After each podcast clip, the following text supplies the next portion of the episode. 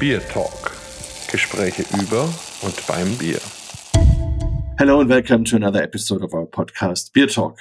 Today we make a very interesting journey from our European perspective in the East. So we go to Cambodia, a small but beautiful country, and we meet a wonderful person there, Alfie Amayo. He's head distiller at Seekers Distillery there, and I'm very curious what he has to tell about his history and also the spirits and, and all it's about. So it's great to have you here, Alfie, and maybe you introduce yourself a bit to our listeners. Thank you for having me. Um, yes, as you mentioned, my name's Alfie. I'm the head distiller of Seekers Independent Spirits, uh, which is one of few um, independent um, distilleries in Cambodia, which is an emerging market for alcohol. Whilst it is unknown, the alcohol industry here is starting to grow quite rapidly, uh, given its ASEAN connections, and it's an exciting time to be in the industry, especially in this part of the world at the moment.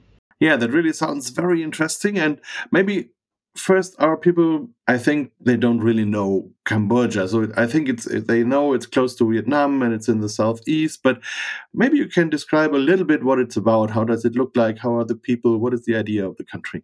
Of course, I think when it comes to Southeast Asia, Cambodia hasn't quite got the tourism PR, if you if you will, that Vietnam and Thailand has. Um, but it sits right here on the Mekong and it's got a very close proximity to those two neighboring countries I mentioned, uh, Vietnam and Thailand. And as an emerging market, it is a fantastic place to build a new distillery. What it enables us to do is to really have access to a plethora of new ingredients and botanicals so that we can produce some really quality liquid, if I can be so so, so biased to say. Um, but on a personal front, just growing something out here, because coming from London, um, if your listeners can't tell from my accent uh, at this moment, but coming from London where I was also making spirits, where Cambodia really kind of hits my heart, if you will, or really has a place in my heart, if you will, um, it's the people. The people here really make living in Cambodia an exciting place to be. And after being here for nearly six years, I can honestly say it's become my new home uh, outside of London. Wow, that sounds great. Um, maybe is is there a, a traditional beer or spirit market, or that did it have to be built up from scratch? Good question. As we built it from scratch, uh, I remember when we first started the business in Cambodia, and we spent about a year producing the first gin, our first product. Because we now make a few different SKUs and, and products, uh, whether it's gin, vodka, or bottled bottled cocktails. Uh, but when we first produced the gin itself, and we were going to these independent hotels, restaurants, bars, there was a mixed reaction. On one end, we had the excitement of bars and restaurants being like, "Oh my god, uh, a Cambodian gin! We're happy to support you, fantastic." But on the other hand, we had uh, clientele being like, "This is fantastic," but our clientele here don't drink gin; they drink whiskey, and Cambodia still remains a very strong whiskey market. Obviously you have Johnnie Walker out here being a major player in the market. Um, so even though it's an emerging market, there is a very big desire and need for high-end spirits in Cambodia, which to this day I still find very interesting and a welcome opportunity when it comes to trying to produce premium spirits in the country. But you concentrate on gin at the moment, or is there whiskey also an idea coming up? Whiskey is definitely going to be an idea. Um, because even as I say it now, producing a Cambodian whiskey, I can already see some of your, your listeners raising their eyebrows, being like, is that possible? Um, but we have everything here. We have all the possibilities. So, being in Southeast Asia, the climate here, when it comes to producing uh, organic substrate to make spirits, we have a high concentration already of sugarcane. So, we use it as a, a rum, a flourishing rum industry out here we ourselves produce our base spirits using cassava. Um, there's also a lot of corn as well. And so that is what will be the base of our whiskey as we look to make that in the next two years or so. Sounds fantastic. And we just talked a little bit when we talked before the podcast um, that I've been to Taiwan and you are exporting there. So, and they also have a very good, high quality whiskey producers there.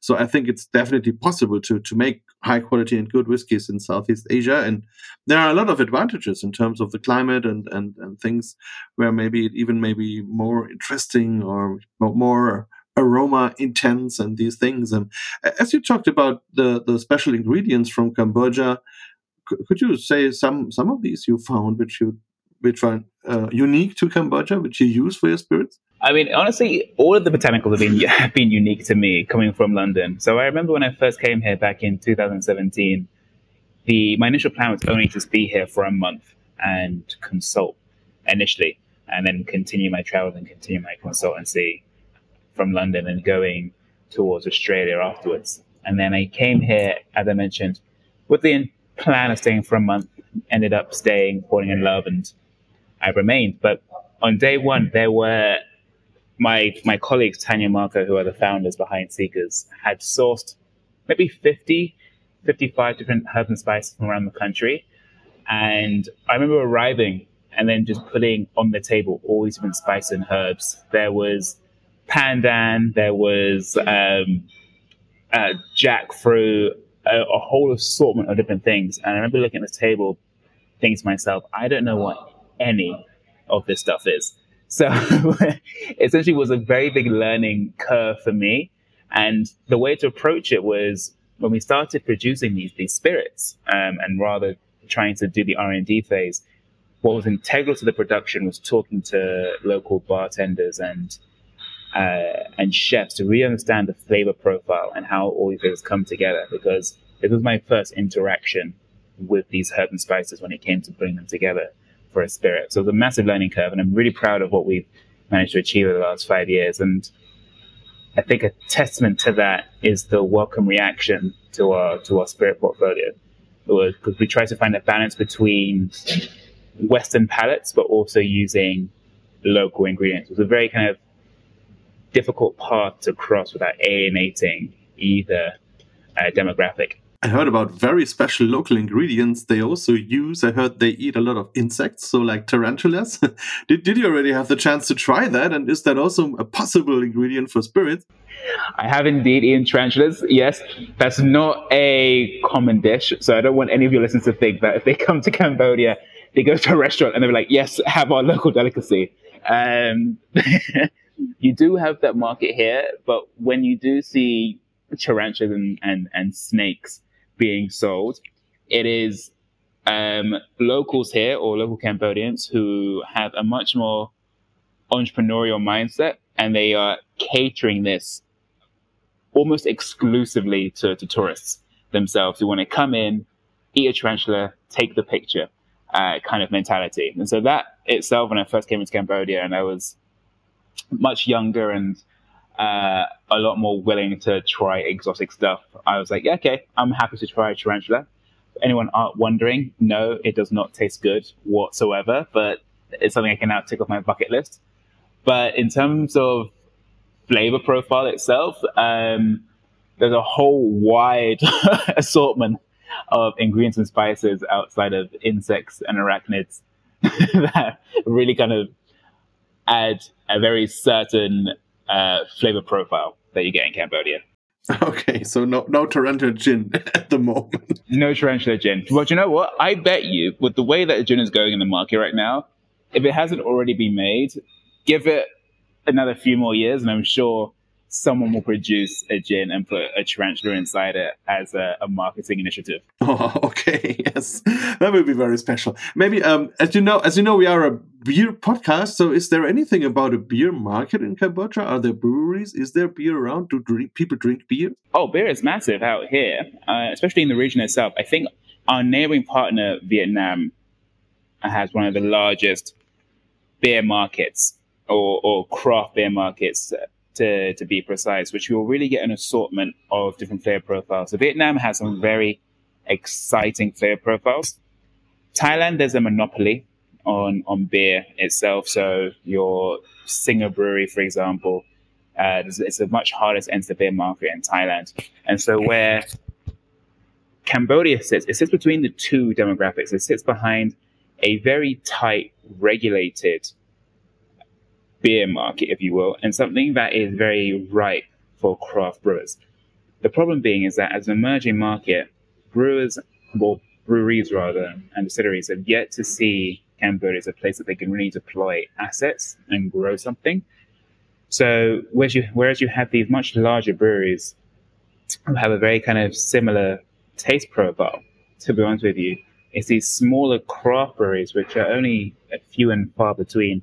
And unfortunately, also during COVID, there wasn't much support for these these local craft breweries. So a lot of them did shut down during the pandemic. And so what has remained, I believe, is being the strongest of those remaining craft breweries, and they've managed to kind of grow and re-strengthen their foothold in the country.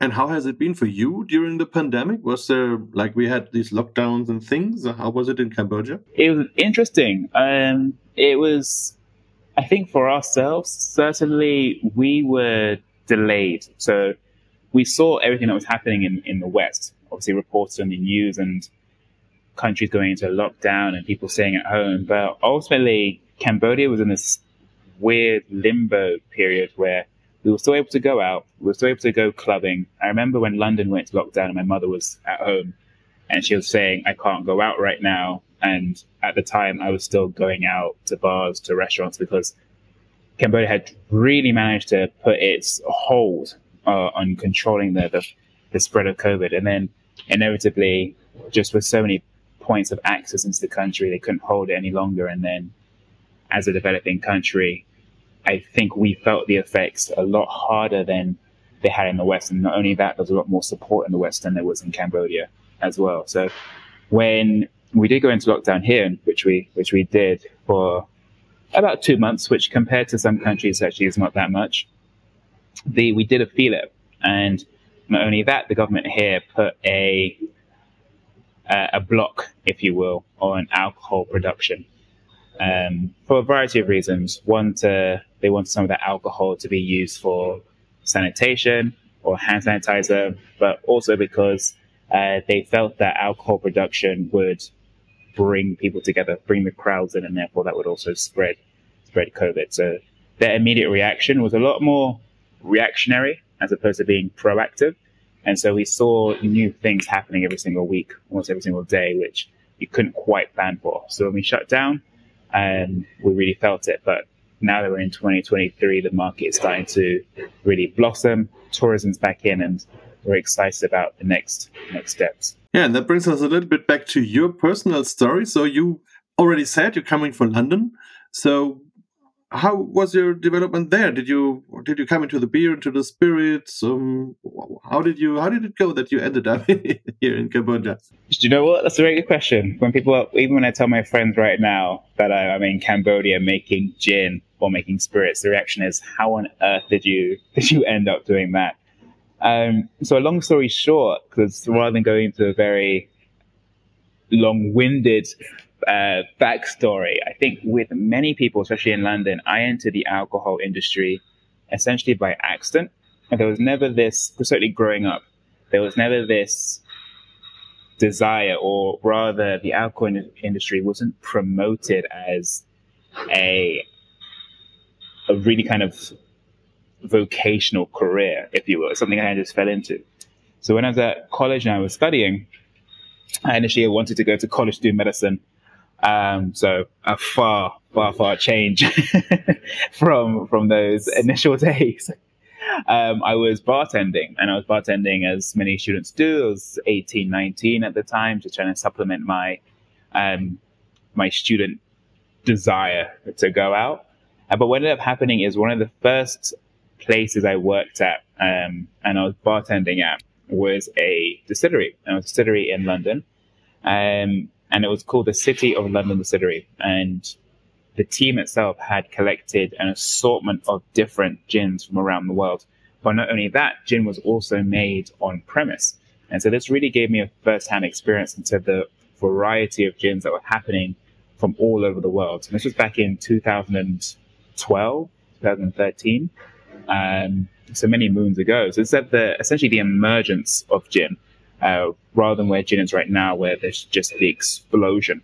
And so gin itself was much more was much more niche. You know, it was almost spearheaded by Sipsmith Distillery, and then all these pocket of distilleries popped up around London and in the UK, and then was just the the alcohol market in Spain and America was producing completely different flavors. Um, and that's where I really kind of cut my teeth and I began to fall in love with the, the gin category. Eventually realized that my heart was rather with alcohol than with medicine. to my my mother's dismay, and I decided to to really follow this career path to see where it could take me. And so I followed a very different career itself. So going initially into the the bartending route to understand about flavor mixing, and then going into the distilling assistant route, if you will, understanding how distillery works, um, and then just followed that followed that progression until eventually when I had learned enough, I decided to go into uh, consultancy, if you will. And I was on my way to go to Australia, and I bumped into this lovely couple called Tanya and Marco, who were planning to open their distillery in Cambodia, and said, "Come over for a month." And yeah, that's the the short of it. Ended up coming out here, and I haven't left. Almost six years later. Maybe the longest month ever. one of the longest months ever. Yeah, with my mother being like, "What are you doing?" I'm like, "Mom, I mean, I love the country, and yeah, we will one day come back." So your mother was always dreaming of you becoming the doctor, and now you are the spirit maker, or?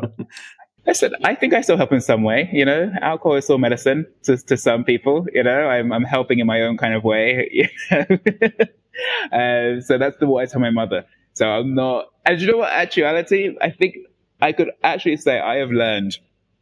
I think one of the strongest parts behind um, medicine itself is, is bedside manner, and I think just being in the alcohol industry and just the plethora of people and learning how to talk to people in communication.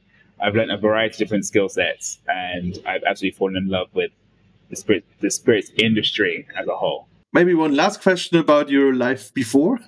um, I read I read that you have been at the Royal Academy in Sandhurst. So, um, and I also heard that all these royals are there. So, are, are there some special stories? Did you meet special people? What What about the alcohol there?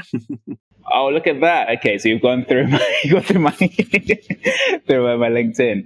Uh, yes, I had initially um, signed up for Sandhurst. This was on the the so 2013, 2012 itself. Um, my plan was initially go into the military and was actually planning to do medicine through the military itself. So to be a, a military medic.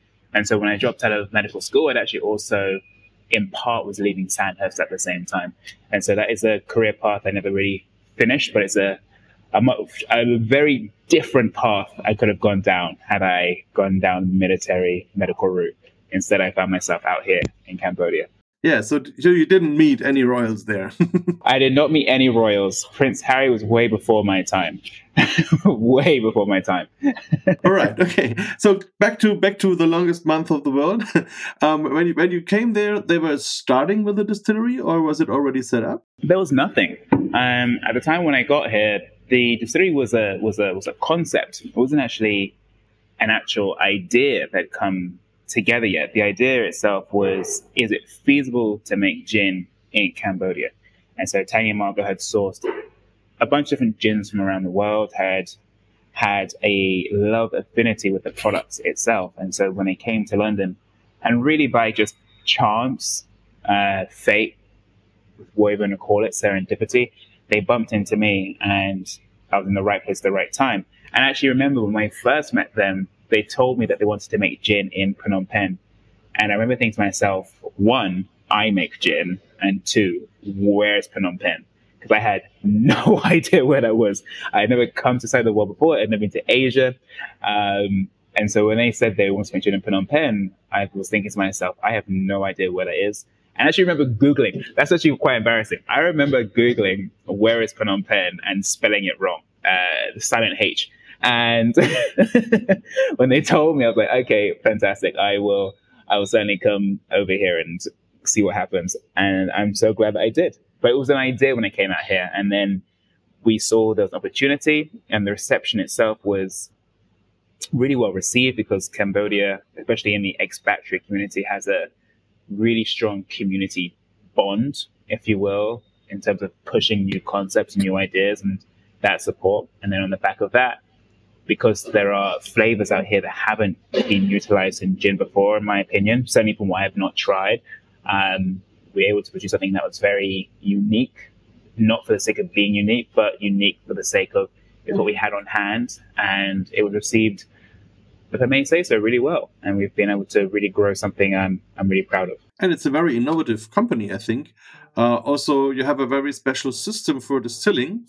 Um, it's a it's a um, cube-sized distillery. it's called iStill, I think. Um, maybe you can tell us a little bit about how you came buying this type of distillery and, and how it works and what are the advantages and if you like it. Sure. Uh, I'm actually distilling right now at the moment as I, as I talk to you. Um, so we are using something called the iStill technology. Uh, initially, when we first started the company, we, or rather, I did the R and D on a 20 liter alembic still that we got from Portugal. We then, as we grew, and realized that a 20 liter still, which could only really make about 30 bottles a week, 40 bottles a week, doing um, a single distillation and not doing multiple distillations, um, we then expanded the distillery in a very small space uh, in Phnom Penh, and we got a 300 liter alembic still. Uh, and it wasn't until 2019 that we started to get a lot more interest from neighboring countries outside of ASEAN, so outside of Vietnam, outside of Thailand. We started getting interest from Malaysia, um, uh, Mongolia, and now Spain and a few other countries from the West, and we realized, okay, we need to really take a conscious decision as to how far can we take this company? How far do we um, see ourselves growing? And just based on the interest and support that we are getting, we really felt we could really grow this company and this idea. And so we got a, we came across the iStill technology, which for those listeners who don't know what it is, this might be a very kind of simplistic way of of describing it, but uh, at its as a kind of comparison uh, system, let's if we were to call a alembic still the horse and cart, the iStill would be the Tesla, if you will. So it just uses a lot more technology, um, which is so contrast to what you would expect in Cambodia as a developing market to be using such new technology to make spirits what it really does on our on our end is able to draw out subtle, delicate flavors from our pandan to our jasmine to our kaffir lime leaf to really make some unique spirits and um, bottled cocktails uh, and across our entire portfolio. So it's an exciting thing to to bring to Cambodia,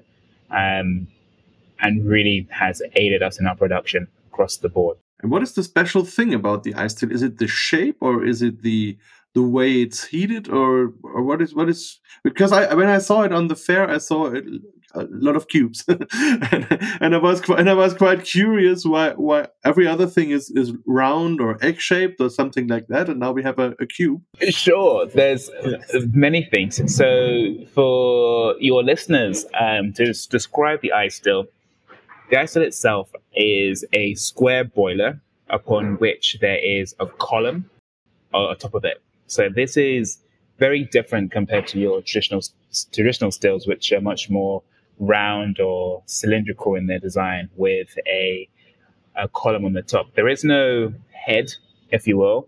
Um, it goes essentially straight from the boiler into this column.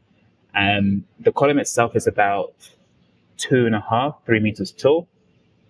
But the technology of this, which I could talk for ages, I'm, I'm I've geeked out this thing completely. So I apologize if at any point I'm over talking, just cut me off, Marcus, and be like, listen, we can move on. No, no, no, but, please go ahead. so, as a couple of things, um, especially from a production point of view, with the iStill itself, one of the key things that you can do as a distillery is that we can on this one piece of equipment, we can ferment and distill on the grain. And so we can go from an organic material, whether it be cassava, put it into our still, do the fermentation, get to 8% um, ABV, and then distill directly on the grain and then get 95% alcohol, 96, 96% alcohol rather, immediately. So there's no need for, for transfer, which obviously would aid in contamination. That's one exciting thing. Essentially, you can look at the iStill as another distiller because as a distiller point of view, one of the hardest things about being in Cambodia is how can I put this? The lack of experience, because definitely distillation is a new science in Cambodia. Certainly, there is beer itself, and there is rice wine that they are producing in the provinces and in the countryside. But these are these spirits that they were making, or even they continue to make, are using somewhat old means, um, like old technology, if you will, when it comes to producing. Literally, it's moonshine, but using rice as the base itself. And so, what we'll be able to do here is really just take science and apply it to making spirits. And when you're able to do that, it just enables just consistency on one side, but then the other on the other side, just extracting some really nice flavors. So one thing I was working on for the better part of a year was a bottled lychee martini. So taking fresh lychees and just extracting that fresh lychee essence um, on a on a molecular level, if you will, and applying that to this very beautiful flavor profile that you can just pour straight from a bottle into a glass and it tastes like just cutting into a, a lychee, if you will. So it's really cool technology that enables to do a variety of things.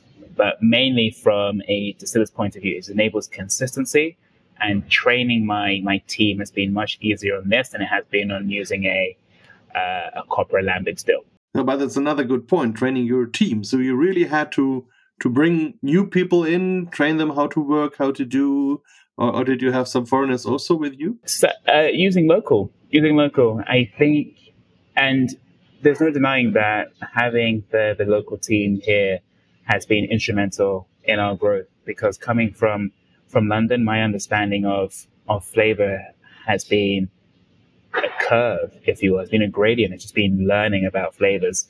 Whereas having obviously a team here that understands how flavors go together and why it goes together and how it's used in local cuisine here has been really fundamental in making new flavors and just and even our, our core flavor range as well. And so not only that training, this is something I mean anyone who's been in our industry knows it's it takes a village. It's not something you can do on your own. And having this team with us has just been incredible and the eagerness to learn.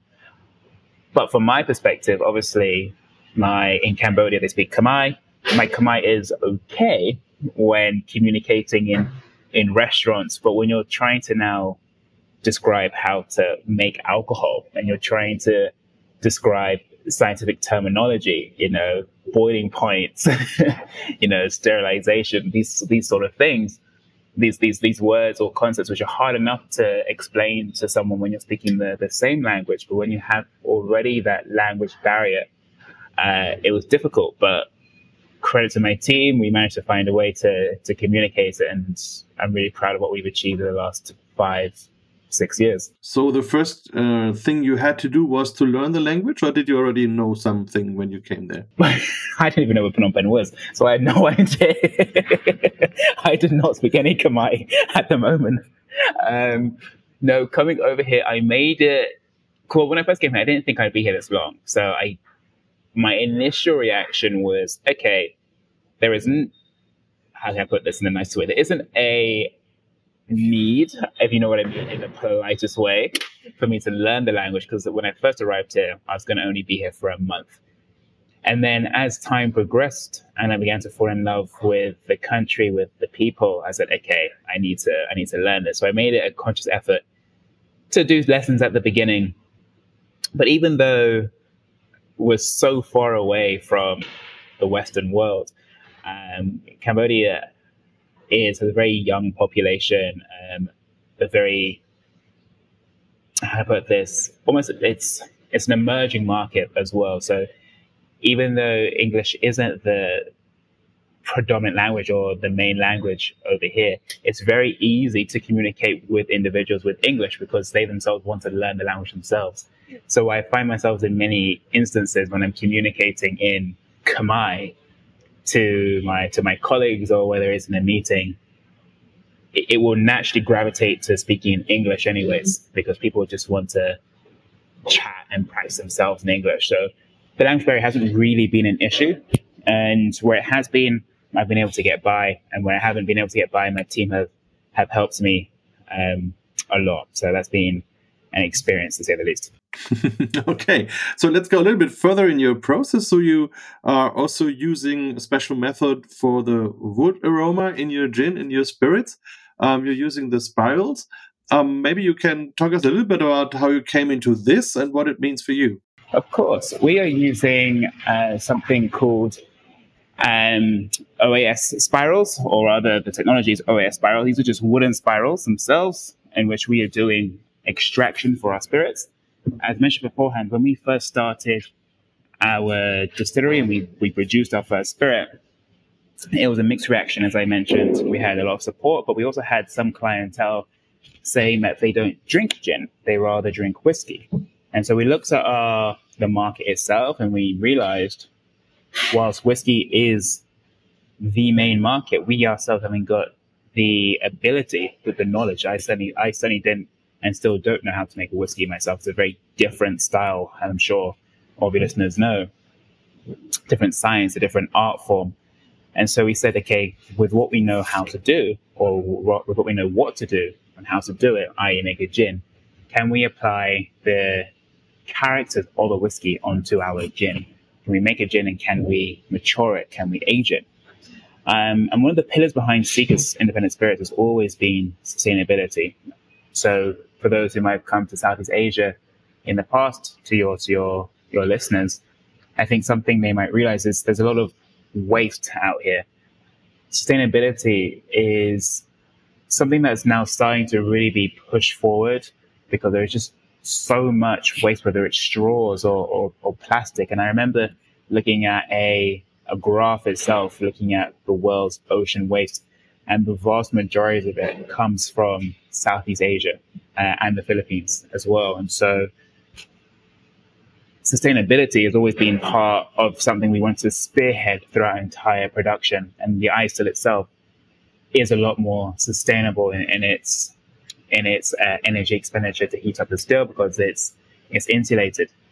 And so further to further to that, um, and trying to be to be more sustainable, we realized that we didn't want to use uh, barrels ourselves because obviously the, the transportation and also the the waste afterwards. And so we looked at the spiral technology um, from OAS Spiral, and over the course of a year and a half of R and D of trying Mongolian oak to French oak to American oak, and then testing different toasts, um, toast levels and char levels, we came across two woods that really complemented the flavor profile, which are sugar maple, which comes from North America, um, and Amburana wood, which I now know is getting a lot more attention in the market um, for its almost s- sweet vanilla spice flavor coming through. And for those of you who aren't familiar with Amburana, Amburana wood comes from South America, traditionally Brazil, where it's used to mature cachaça. And so we're using that wood alongside sugar maple to age and mature um, our core Seekers Mekong Dredger. Yeah, so you can bring different wood flavors in, in different intensities in your spirits. And if you talk about r&d that i think that takes a while so you had maybe 10 15 different woods different toastings um, different time which you have the, the spirits and the spirits and all these things um, how long does it take do you think to to really develop an interesting good spirit um, I think that's a loaded question. When you say how long does it take, it really just depends on how much time are you willing to give to it. I mean, for ourselves, we wanted to try and make the best spirit that we really could. And at the time, this was my first opportunity, or rather, first experience taking a spirit and maturing it with wood coming from a, a gin production background. So for me and the team here, it was a lot of learning itself, of understanding why does this wood give this flavor, understanding vanillins and tannins and the influence of maturing at different alcohol strengths itself. And so there was a lot of time given to that, uh, minimum 18 months, I would say. And not only was there, as I mentioned beforehand, different wood varietals, but also the toast level, understanding what charring does. And so that's the beauty of the using these spirals themselves. If we were using traditional barrels, and let's say you were to get Hungarian oak, and then you did medium toast, light toast, heavy toast, and you then added uh, charring levels into that as well. The variety that you can get from one different type of wood would increase your R&D costs exponentially. And because you only, for most up and coming series like ourselves, you only have a limited budget, so to speak, when it comes to R&D. Um, what the spirals enabled us to do was put flavor on the forefront as opposed to cost on the forefront. So we didn't have to sacrifice flavor because of cost. We could experiment as much as possible until we had the right flavor that we wanted. And we we're really happy with it. And then, like I mentioned, when we launched this thing, the reception actually was really well received. And uh, we've won some awards in the back of it. And I'm really proud of that as well yeah, I'm really looking forward to have the possibility to try it once. um, of but, course, I've got you covered. Yeah, perfect. Um, when when you talk about Amburana, it's really a fantastic wood, especially also in the beer world. A lot of aroma, as you said, vanilla, like tonka bean, like very spicy aromas. It can be even go into botanical aromas and flower profiles. It's a very very versatile wood. Um, but on the other hand, you talked about the sugar maple. What is the characteristic of this? What does this do in the in the gin? Of course, for us, I would say at a very simplistic level, if I can if I can put it that way, just to to, to define it, it rounds out the back end of our spirits. So what we found, or what I found with the sugar maple, is not so much adding sweetness. I think that's just such a simplistic way of looking at it, but it looks to just round out it gives it the a different flavor profile, a much more rounded flavor profile, just the, the texture, if you will. So even when you like mature, if you put a sugar maple spiral into uh, a new make at 45% ABV and you leave that there for six weeks, you're not getting that much color difference either. You're only getting a slight caramel yellow hue, um, but it's not that heavy that you would expect after six weeks of maturation using a new spiral.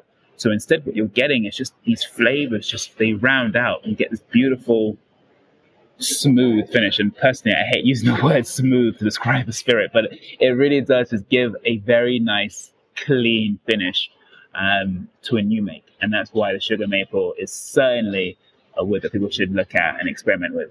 And how about the climate? Is it affecting the, the, the, speed or the aromas that are transferred by wood into the spirit? Or, or if you compare that with the experiences you made maybe in London? I think certainly. I think, as we all know, when it comes to maturing anything with wood, uh, temperature certainly has an effect. And we've seen that in the alcohol industry significantly uh, when making a rum in parts of the world whether it's a hot climate or a cold climate, that has a huge impact on maturation time um, and flavor that is obtained in that time frame as well. And so the same thing is certainly true in Cambodia. Today, right now, it's 34 degrees Celsius.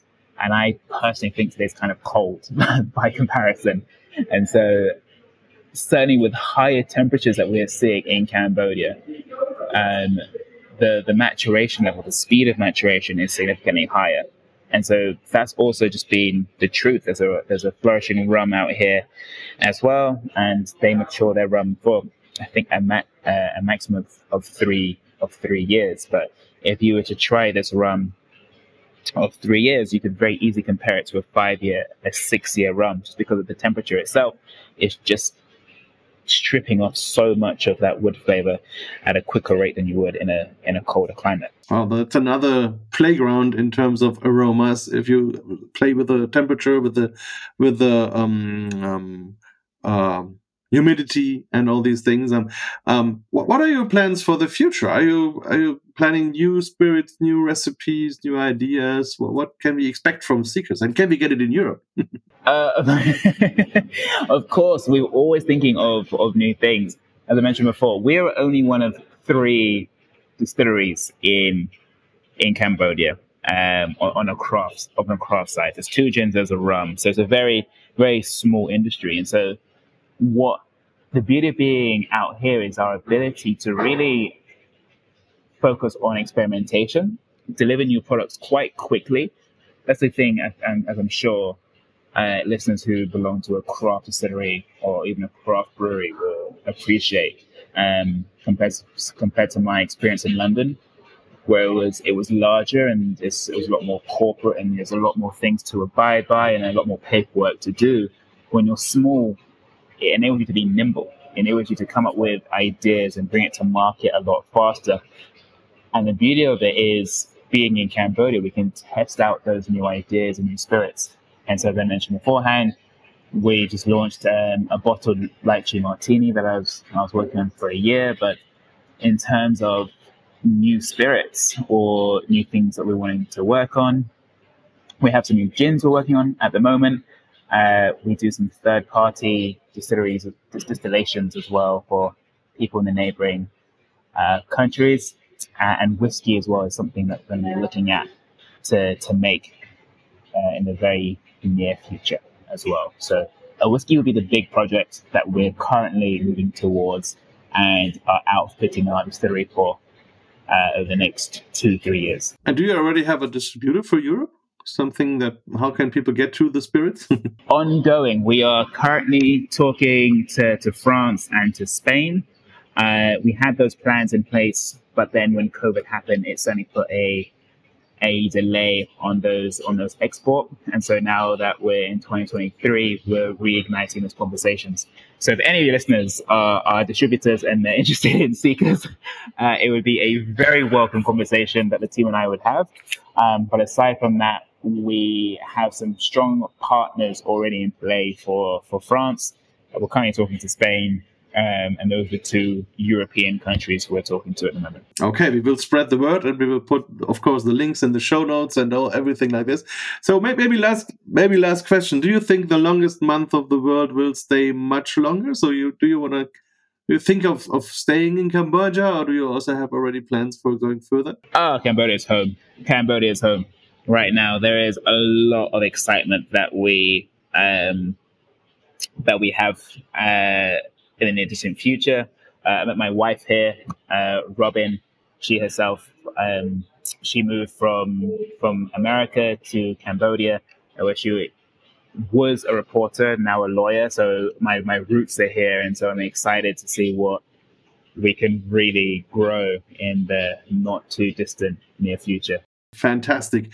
So, um, last question: If people come to Cambodia to Phnom Penh and want to visit the distillery, is it possible uh, if they want to? Of course. That goes without saying. That goes without saying. Uh, if you come to Phnom Penh, I will treat you like family. that goes without saying. It is a very small community. We have some fantastic bars, um, breweries as well for for those who want to just try some beer and with the neighboring countries, Vietnam and Thailand, especially Vietnam, the craft scene there is just growing exponentially when it comes to beer. So there are a lot of beer focused um, stores, if you will, in Cambodia where you can just enjoy yourself and really see what's happening uh, in the marketplace. It's an exciting place to be. And I please, honestly, from the bottom of my heart, I welcome any of your guests to come out here and I just swing by Seekers and I will certainly have a cocktail or, or four with them. Great. So I'm also looking forward for my